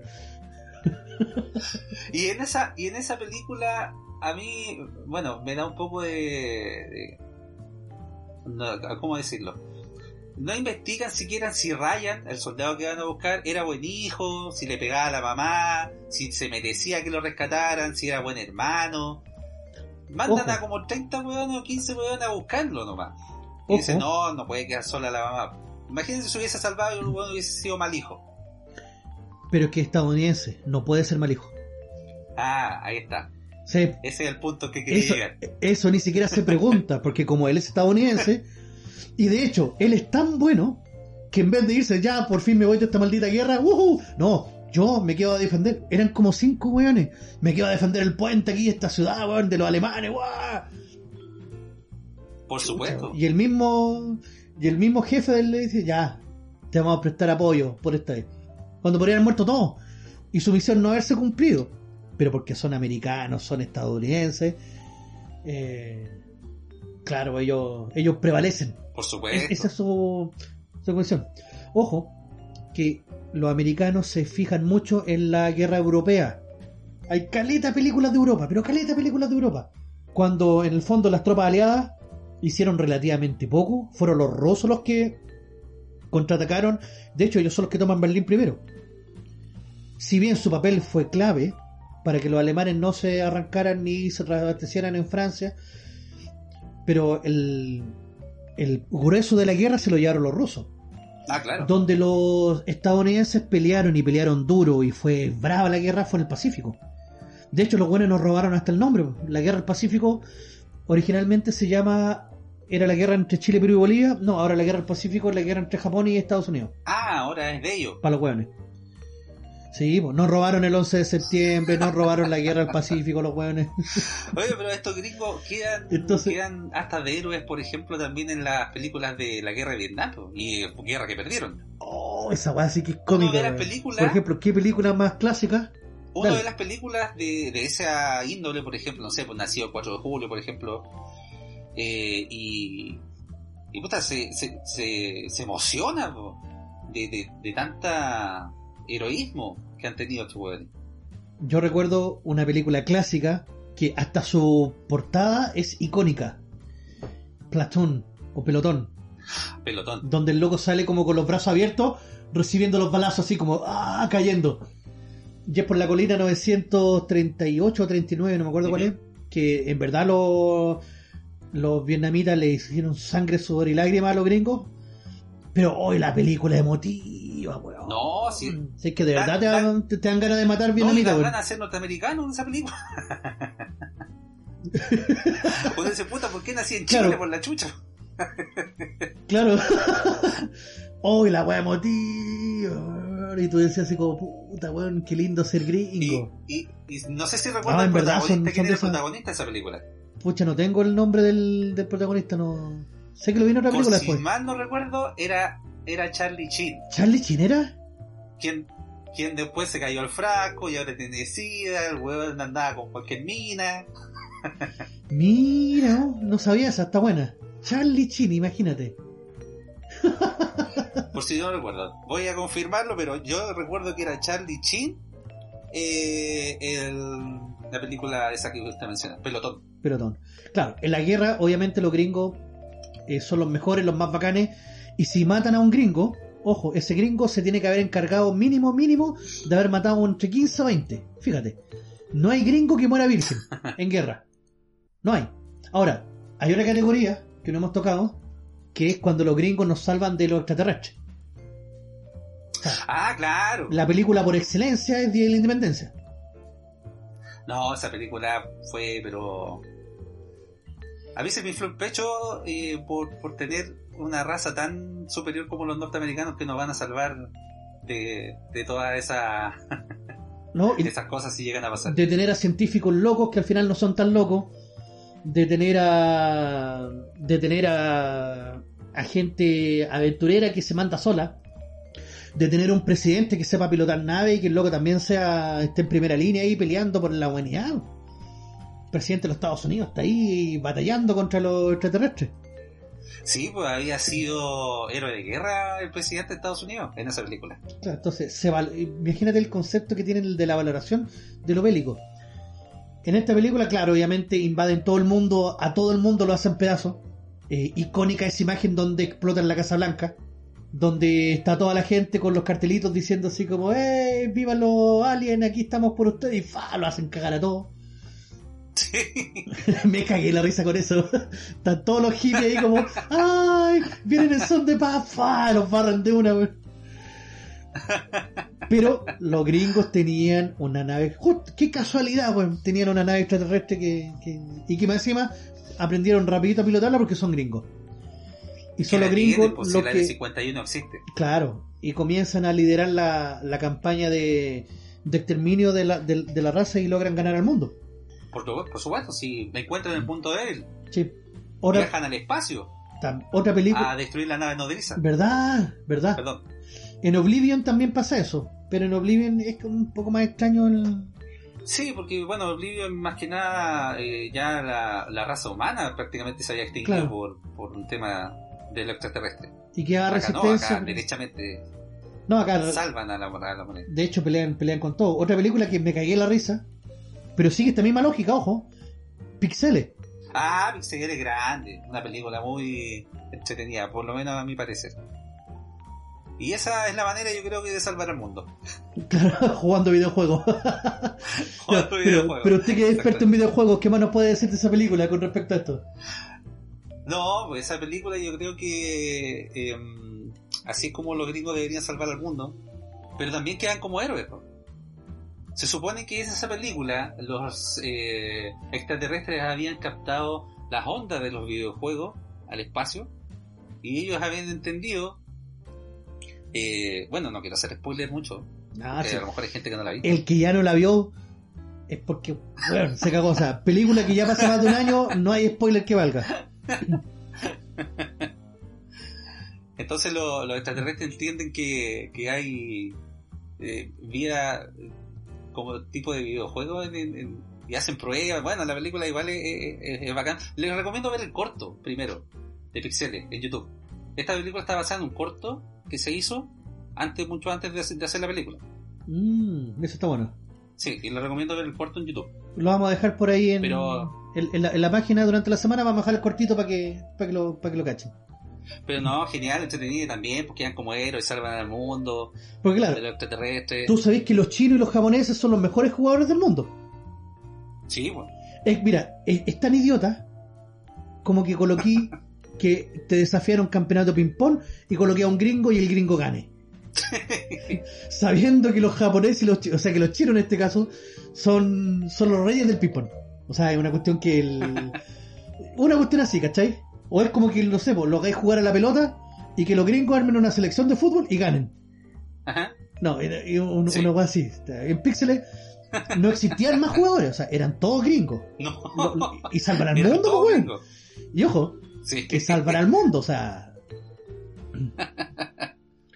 No, llega Oiga, profe, pero hay otra película que no sé si usted la ha visto, se llama The Arrival. La llegada, sí. Esa La película igual pasa más piola, ojo, porque trata de ser un poco más científica. Pero también, la Sí. única filóloga que hay en el mundo que puede. que puede. Entender a estos en- extraterrestres. es una gringa. O sea, no existen filólogos ingleses, rusos, chinos. Eh, los ingleses son los que llevan la delantera en filología y ellos son los que han estudiado más también el, el tema de jeroglifos. Recordemos que ellos lideraron las primeras expediciones a, a Egipto y que fueron ellos los que tienen lo- las formas más eficaces de descifrar. Pero no, Exacto. mandaron a una gringa. En la película, en la película igual se ve cooperación entre varios científicos, pero obviamente los eh, extraterrestres llegan a una localidad en Estados Unidos y hay una gringa que puede descifrar y eres la única que, la que puede descifrar el lenguaje de los extraterrestres. Ojo, Nadie más. Ojo, que estas llegan a todo el mundo. Estas navecitas Claro. llegan a todo el mundo. Y de hecho los europeos quieren atacar. Y los rusos también, los con los chinos, ¿te acordáis? Que estaban a punto de atacar. Pero ella los calma y le dice, no, para, para. Yo soy estadounidense, yo me entiendo con ellos. No, yo puedo, yo puedo. Si no, no te preocupes, yo puedo. Y así hay caleta, pero caleta de películas que uno, que uno empieza a decir, chuta. El único consejo que yo puedo dar, cabros, cuando ustedes vean el cine, propiamente tal, fíjense en todos esos detalles, fíjense en los conceptos de manipulación que, que hay que son, son bastante potentes. Toda obra de arte, todo cine tiene una lógica y responde a una lógica. Y si dentro de esa lógica está hacer propaganda a un sistema, a un gobierno, bien, no hay problema. Pero ustedes también sepan identificarlo. Porque me ha pasado mucho, mucho, que he visto a gente, sobre todo de ideología más de izquierda, alabando películas gringas y, y su ideología y sistema de vida. Entonces, como chucho, aquí algo no me cuadra. Nada cuadra con los zurdos. Nunca vieron El Acorazado.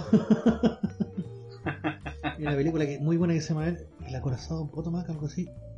¿Sabe, profe, que Sí. eh, quería hacer mención a la última película porque ya estamos en el tiempo para irnos a la pausita?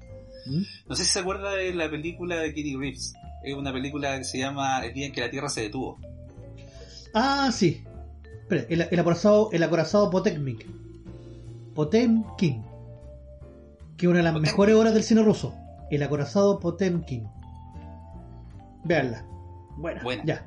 Eh, sí, Hay el, día que la Tierra se detuvo. En, en esa película yo quería hacer mención porque también es una gringa la que salva al mundo convenciendo al extraterrestre que venía a destruirlo y a empezar todo de cero, a que los humanos podíamos recapacitar y podíamos ser mejores personas. Y aparte el loco se encuentra con un científico gringo también. Gringo. supuestamente, y le ayuda a resolverle una ecuación, le, le cambia los signos, y el loco así como, ¡oh! Era elemental esta cuestión. Y el loco dice, ah, en este, en este mundo hay gente inteligente, y son gringos. Sí, ojo, que no es nada contra los gringos tampoco. Pero es una, una forma también, una hora que tenemos para, para ver por qué los gringos en el fondo eh, son los, los líderes en cuanto a la cultura mundial. Y eso no se puede desconocer. Te puede gustar o no Estados Unidos, No, obviamente. te puede gustar o no el capitalismo, pero no puedes desconocer que la cultura mundial en este momento, la cultura globalizada, se global- globalizó la ideología capitalista gringa de ver el- el mundo. Ahora, Exacto. podrás luchar contra eso, está bien. Pero no se puede desconocer que, que los gringos eh, dominan eso, y lo dominan, yo creo, firmemente a través del cine. Los superhéroes, pues. Eh, Sí, eh. Superman, es, Superman es, es yankee y una buena persona. Cuando hicieron Red Son, era un, un títere del, del imperialismo soviético. Exactamente. Yo era un Superman malo, ojo. No es un Superman bueno. Sí, bueno. Es un Superman casi robot. ¿Por qué? Porque es comunista. ¿Cachai? Entonces, Bueno, que son- así son estos weones, así que. claro, la viuda negra era un agente de la KGB, pero que se cambió de bando, o sea, se hizo buena. ¿Cachai? O sea, eh, hasta en el cine de superhéroes largo, como en Marvel o en DC, tenemos también esta dicotomía indicando que los superhéroes vienen de Estados Unidos, la mayoría. La mayoría, exacto. Porque tenemos a Pantera, eh, Black Panther que viene de Wakanda, pero también el loco pelea en Estados Unidos. Claro. Y es como para darle así como, wow, Black Power, Black Lives Matter y weas así. Pero el resto de los superhéroes son todos gringos. Los X-Men son casi todos gringos, weón. Y los que no son gringos son malos. Es que no se Recuerden, Magneto, Magneto, Magneto judío. y colocan a un judío de malo, weón. él, él vivió los horrores de la, del, del holocausto. Y al que se quieren pitear en la primera película era uno de los líderes nazis. Pero el loco no es americano. ¿Cachai? Y después se transforma en el malo de la película. Claro. No, sí. Entonces, los buenos van a ser siempre los estadounidenses y ojo con eso, ojo con eso. En el resto del mundo no, no hay nada, no existen. No, para nada. Pero podríamos estar hablando eternamente, profe, sí. de este tema. Las últimas películas, ¿para qué cachemos? De francotiradores. Y de los locos cuando van a Afganistán y todo lo que está. Oye, los gringos, bueno, la cagó. y todo el resto vive en, en unas casuchas hech- hechas de tierra. Con, con trapo en la cabeza y jala, jala, jala, jala, jala, jala, jala. A las alajas. Esa también es propaganda, así que harto cuidado con eso. Sí. Ya, vámonos a una pausita. Sí, profe, vamos a una pausita. ¿Ya? Ya. Y ya volvemos con más Y- de Capital. Volvemos con las recomendaciones. Ya volvemos.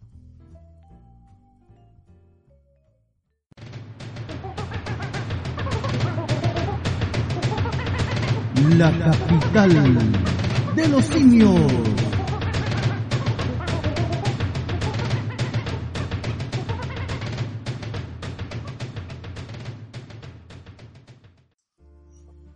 Vuelta una vez más con su programa favorito llamado La capital de los simios.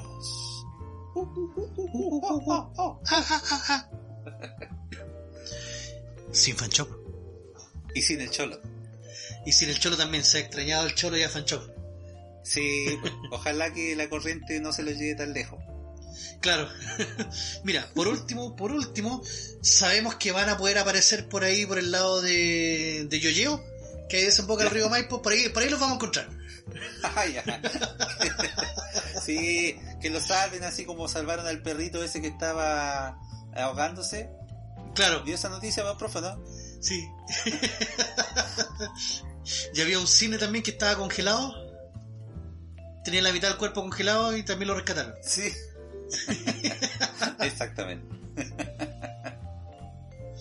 Lo que no nos puede faltar en todo caso No. es pues, Rolandino y PTV, güey. Exactamente, que es la nueva forma de ver televisión, por supuesto.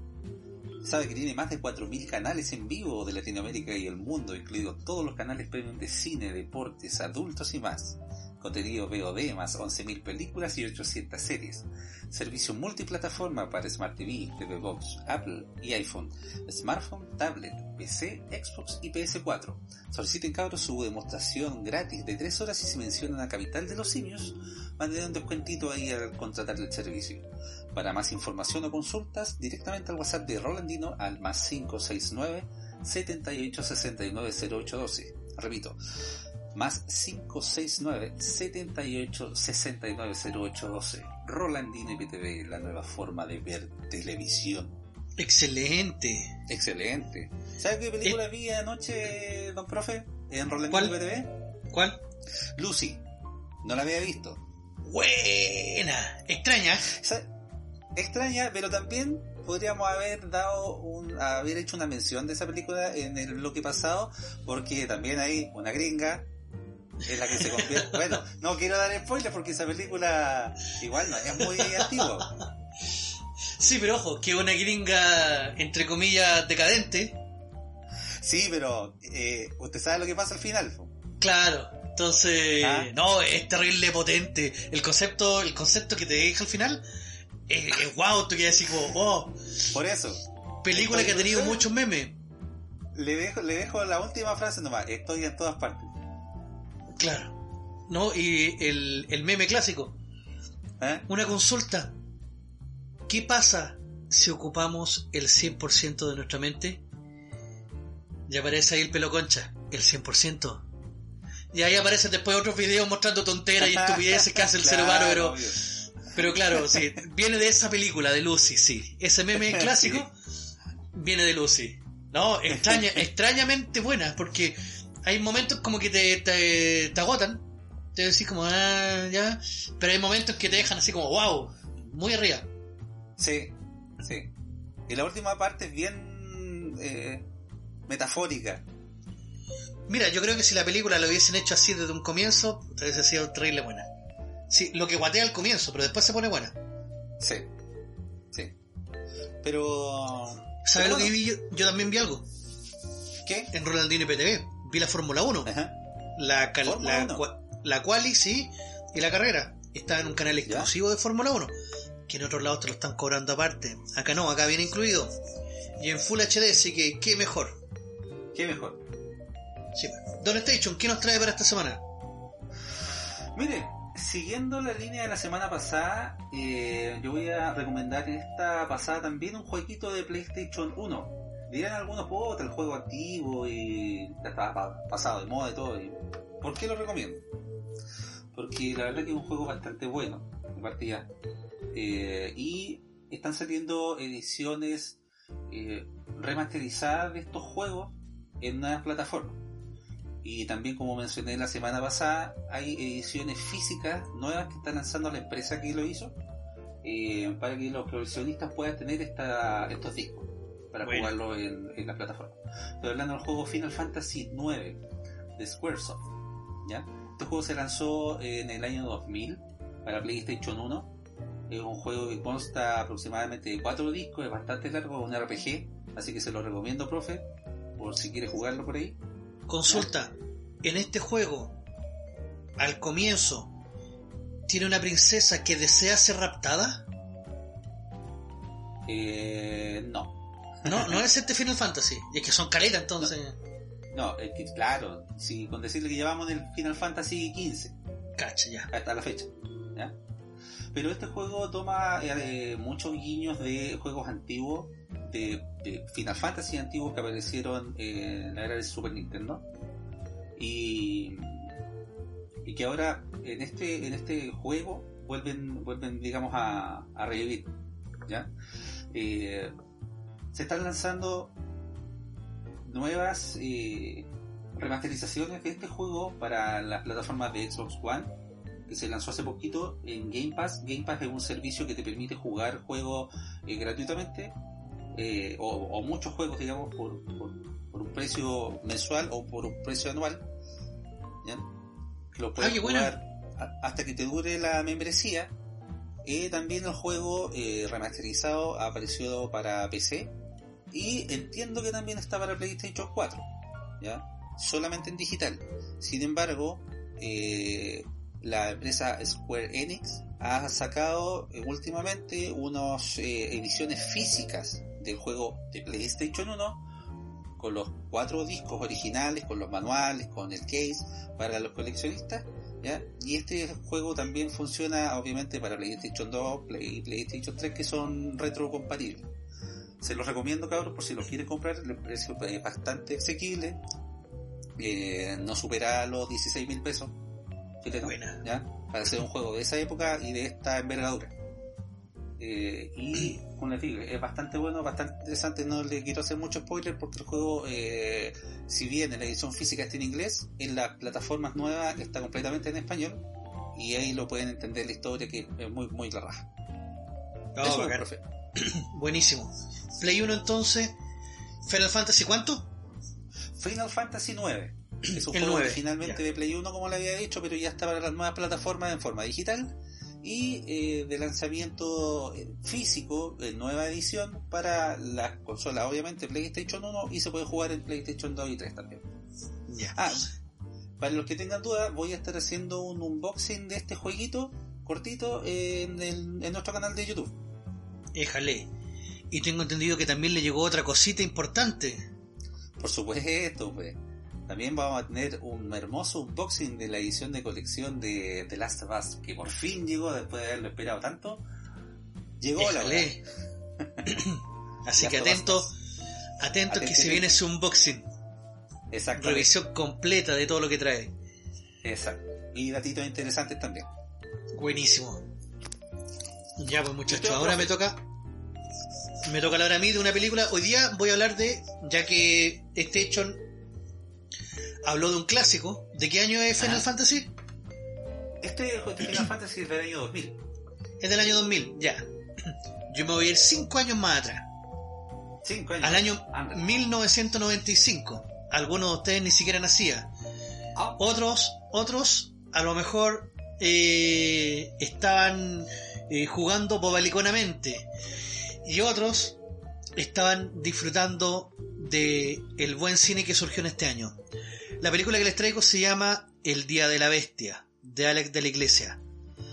Sí, esa mismita. Muchos de el ustedes... Día de la Bestia. El Día de la Bestia. Muchos de ustedes la deben conocer. Y si no la han visto a esta altura, en verdad, como, como se dice, se han perdido la mitad de su vida.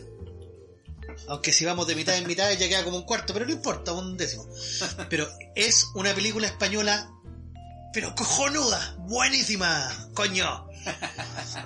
Dirigida por Alex de la Iglesia, la actuación principal de Alex Angulo, Armando Berraza y Santiago Segura, más conocido por obras como Torrente, el, brazo tonto torcido, de la ley. el brazo tonto, el brazo torcido de la ley, y si nos hacemos unas pajillas, eh.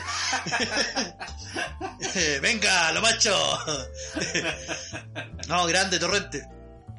Vamos a hacer un análisis de, de toda la saga Torrente, se los, lo amerita. Pero aquí, profe, una pregunta. cuénteme. Santiago Segura eh, no es director de una de zombies, ¿o sí? ¿O No. trabaja ahí? No, trabaja ahí. Una de zombies que también ahí ten- tenemos. ¿Sabes que podríamos hacer un ciclo de cine español?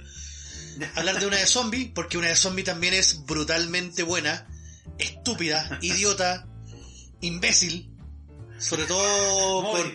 ¡Azote satánico! ¡Yeah, yeah, yeah! No. Tiene unas cosas bastante hilarantes. Eh, Sí. La puños. no. Perdón. Eh, no, buenísimo, buenísimo. Pero analicemos el Día de la Bestia. Del película del año 95. Ganó un premio Goya. A la mejor película que en, en ese caso habla del- de la mejor película de- del año. ¿De qué trata? Un cura, que en este caso es Alex Angulo, después de estudiar mucho, mucho, mucho, mucho, descubre que eh, el anticristo va a nacer el 25 de diciembre del 95. Casualmente en Madrid. Por lo tanto, sí, él dice, tengo que hacerme amigo del diablo para poder acabar con el anticristo.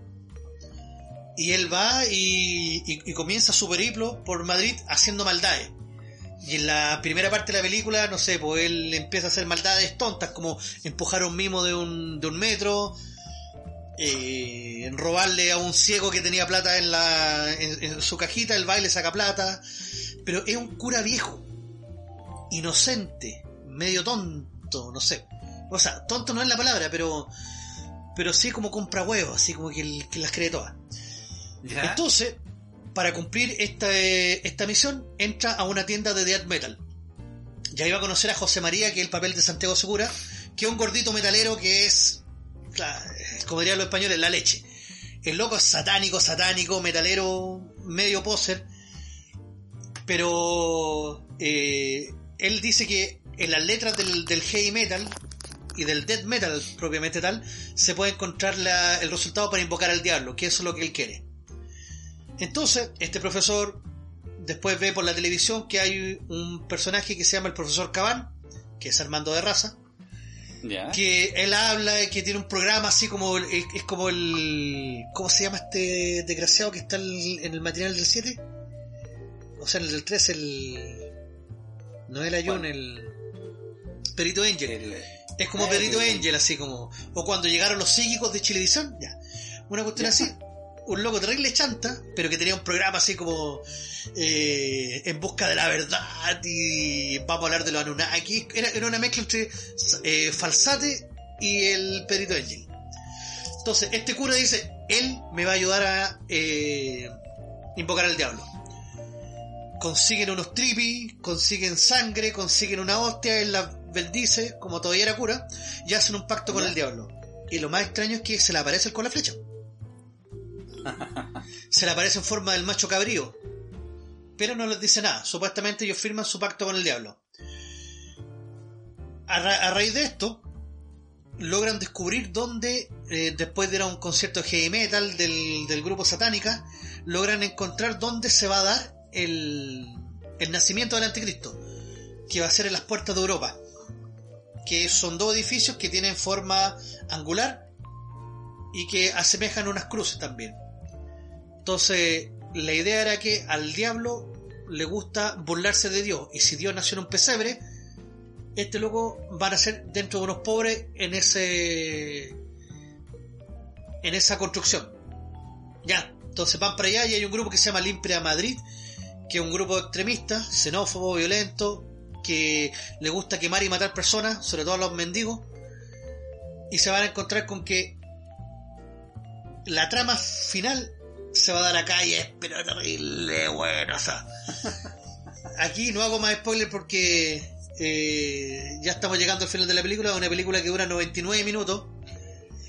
En verdad es totalmente recomendable. Es un humor bastante negro, muy negro diría yo el humor.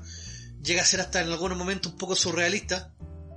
Eh, uno se ríe mucho de, del, del personaje de Santiago Segura, José María, que, que en el fondo es un buen tipo, a pesar de que él se, cons- se considera satánico y todo, es un buen chavalito. Ah, Eh, sí. chavalillo. Claro, un buen chavalillo. Eh, totalmente recomendable esta película. Totalmente recomendable. Si no la ha visto, no se va a arrepentir. Y si ya la vio, recuérdela y vuelva a verla, porque en verdad son de estas películas que tú te las topáis de repente, te las pasé por el cable o por otro lado y tú decís, ¡Oh! El día de la bestia. Esto no. Tengo Sí. que seguir viendo. Y te quedáis viéndolo hasta el final. Lo que yo recuerdo que tenía buena banda sonora esta película. ¡Oh! Defcon 2. El día de la bestia. pa". Sí. Sí. No, me parecen muchos temas de Pantera también. Sí, no, hay, hay bastante rock. Para el que le gusta Sí. el rock va a encontrar bastante rock dentro de esta película, así que total, pero totalmente recomendada. ¿Qué nota le pongo? Al Día de la Bestia le pongo un 9 de 10. ¿Cuánto Así de alto. ¿Cuánta- 9, 9. ¿Por qué no, por qué no 10? ¿Por qué no 10? ¿Por qué no 10? Porque si bien eh, es una muy buena película sin español, se nota un poco la, la falta de presupuesto.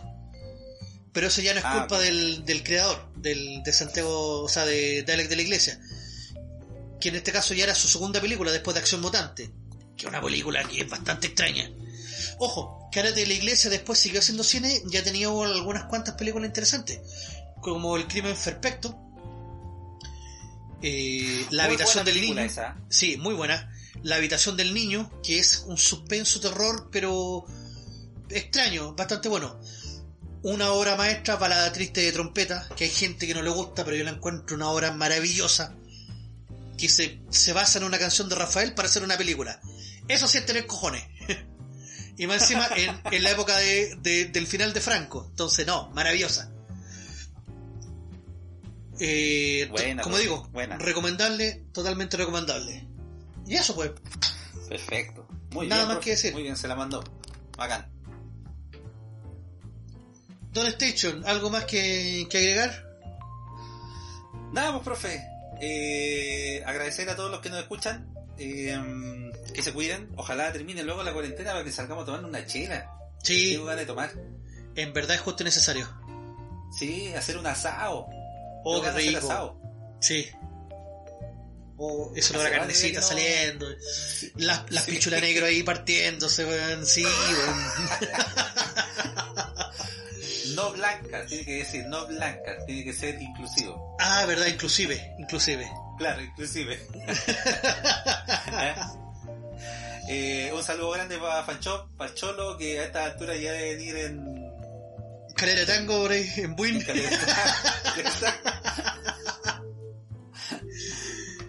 ¿Eh? y, y eso, profe. ¿Y usted? Eh, por mi parte, decirle a la gente que se mantenga en casa. Todavía queda poco, queda poco, cabros, queda poco. De aquí a diciembre salimos, de aquí a diciembre salimos. Eh, síganos en nuestras redes sociales. eh, comparte este programa, nos va a ayudar mucho. Voy a estar en la semana subiendo una recopilación de las películas que hablamos hoy día sobre el tema de, de por qué los gringos, y vamos a hacer un examen más exhaustivo de por qué los gringos les gusta tanto salvar el mundo. Así que para que lo tengan ahí también presente, ojo que se viene la jauría en Amazon, alerta, eh, hago al tiro ya de- desde antes de ni siquiera verla, solamente con la sinopsis, eh, alerta de, de, de progre, alerta progre, Que lo mismo voy a decir, profe, alerta Sí. de progre. alerta de progre, así, ojo, ojo que se nos viene un, un, un, un embrismo eh, brutal. Ojalá que no sea así, ojalá que no sea así. Pero se me imagina, se me imagina que va a ser una serie que esté llena de Merizú y que Sí. nosotros vamos a hacer lo peor de lo peor, así que ojo con eso. No crean ese dicho que dice si es chileno es bueno. Véala eh, y sea criterioso. Claro, júguela a su Si propio mérito. buena producción, hay que hacer una crítica acorde. Pero no porque Pero sea ya chilena.